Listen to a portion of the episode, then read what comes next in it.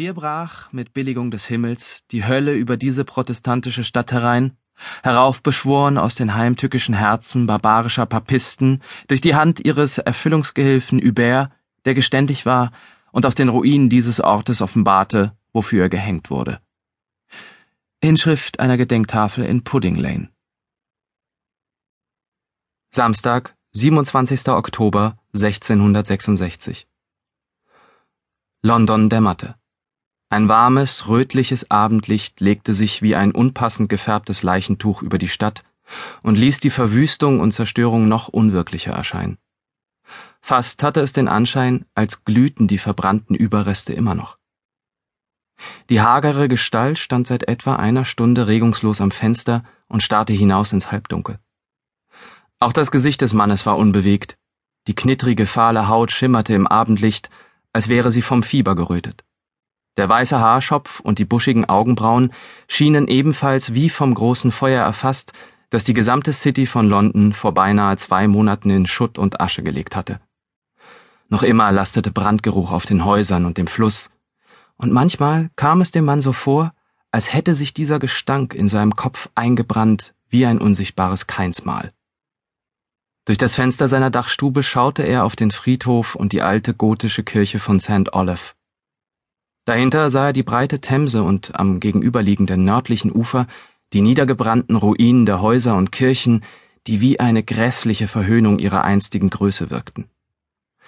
Zur Linken wurde der Blick durch die London Bridge versperrt, deren dicht gedrängte und ausladende Häuser durch eine Baulücke am anderen Ende gerettet worden waren. Ein Brand vor über 30 Jahren hatte diese Lücke gerissen und damit ein Übergreifen des furchtbaren Feuers auf die Südseite der Brücke und den Stadtteil Sauvac verhindert. Vielleicht, ging es dem Mann durch den Kopf, machte es das nur noch schlimmer, dass sie ungeschoren und unbeschadet davongekommen waren.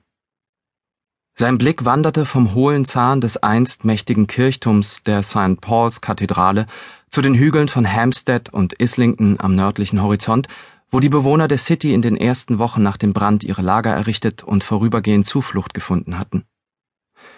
Inzwischen waren viele wieder in die Stadt zurückgekehrt und hausten in Zelten oder provisorischen Hütten inmitten der Trümmer.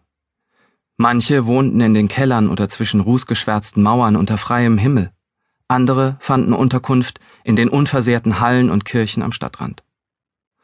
Doch obwohl die einstmals lärmende und pulsierende City von London wieder bewohnt war, wirkte sie nun tot und gespenstisch, vor allem bei Nacht.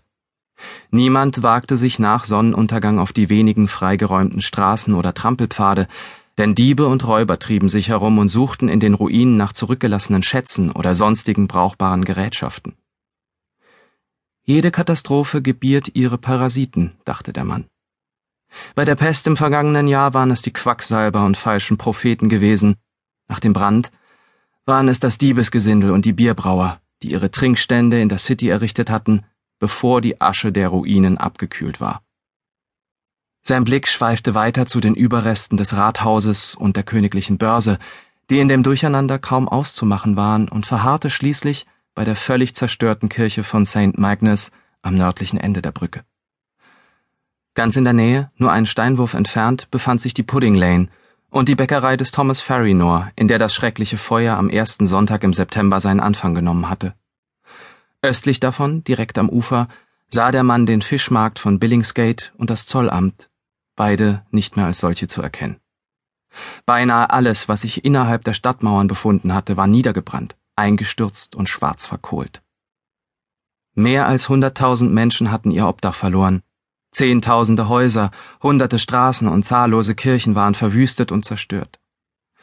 Sie waren nur noch unkenntliche Überreste eines monströsen Scheiterhaufens. Nur der Tower von London stand wie eh und je auf seinem Hügel, als hätte er mit der ganzen Angelegenheit nichts zu tun gehabt. Wie durch ein Wunder war die Festung östlich der Stadtmauer von den Flammen verschont worden. Aber an Wunder glaubte der Mann schon lange nicht mehr. Master Gerard? hörte er plötzlich eine aufgeregte und atemlose Jungenstimme hinter sich. Die Zimmertür, die nie verriegelt war, fiel krachend ins Schloss. Ohne sich nach dem Jungen umzudrehen, fragte der Mann. Robert Hubert ist tot. Ei, Master, antwortete der Junge, der nicht mehr Kind, aber noch nicht erwachsen war und dessen ärmliche Kleider zerschlissen und verdreckt waren. Die dreibeinige Stute hat den Franzosen gefressen, setzte er hinzu und blieb nahe der Tür stehen, als wolle er gleich wieder Reis ausnehmen. Geoffrey Ingram, sagte Master Gerard tadelnd.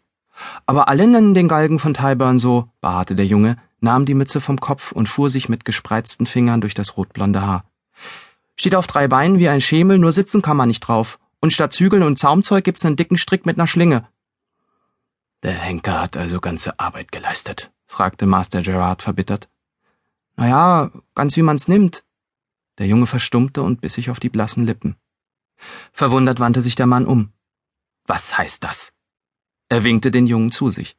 Was ist geschehen? Geoffrey räusperte sich und kam zögernd näher. Schließlich murmelte er, Sie haben ihn in Stücke gerissen. Wie meinst du das?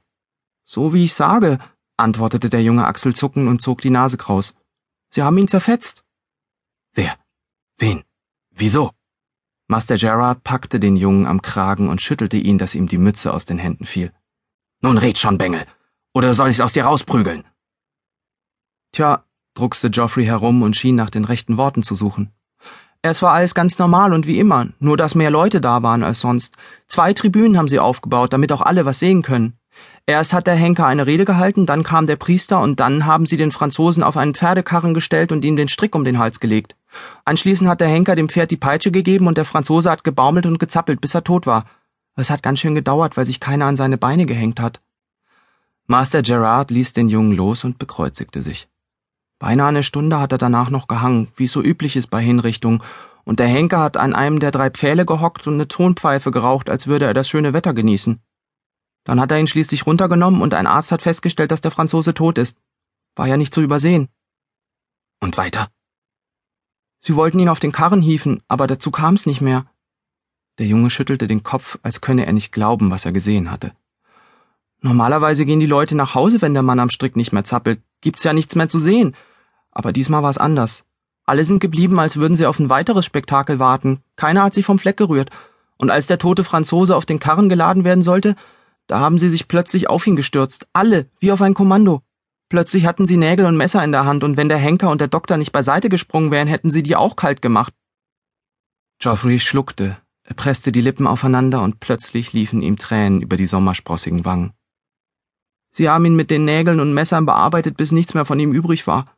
In tausend Stücke haben sie ihn zerlegt und den abgeschnittenen Kopf haben sie wie einen Ball hin und her geworfen und mit Füßen getreten.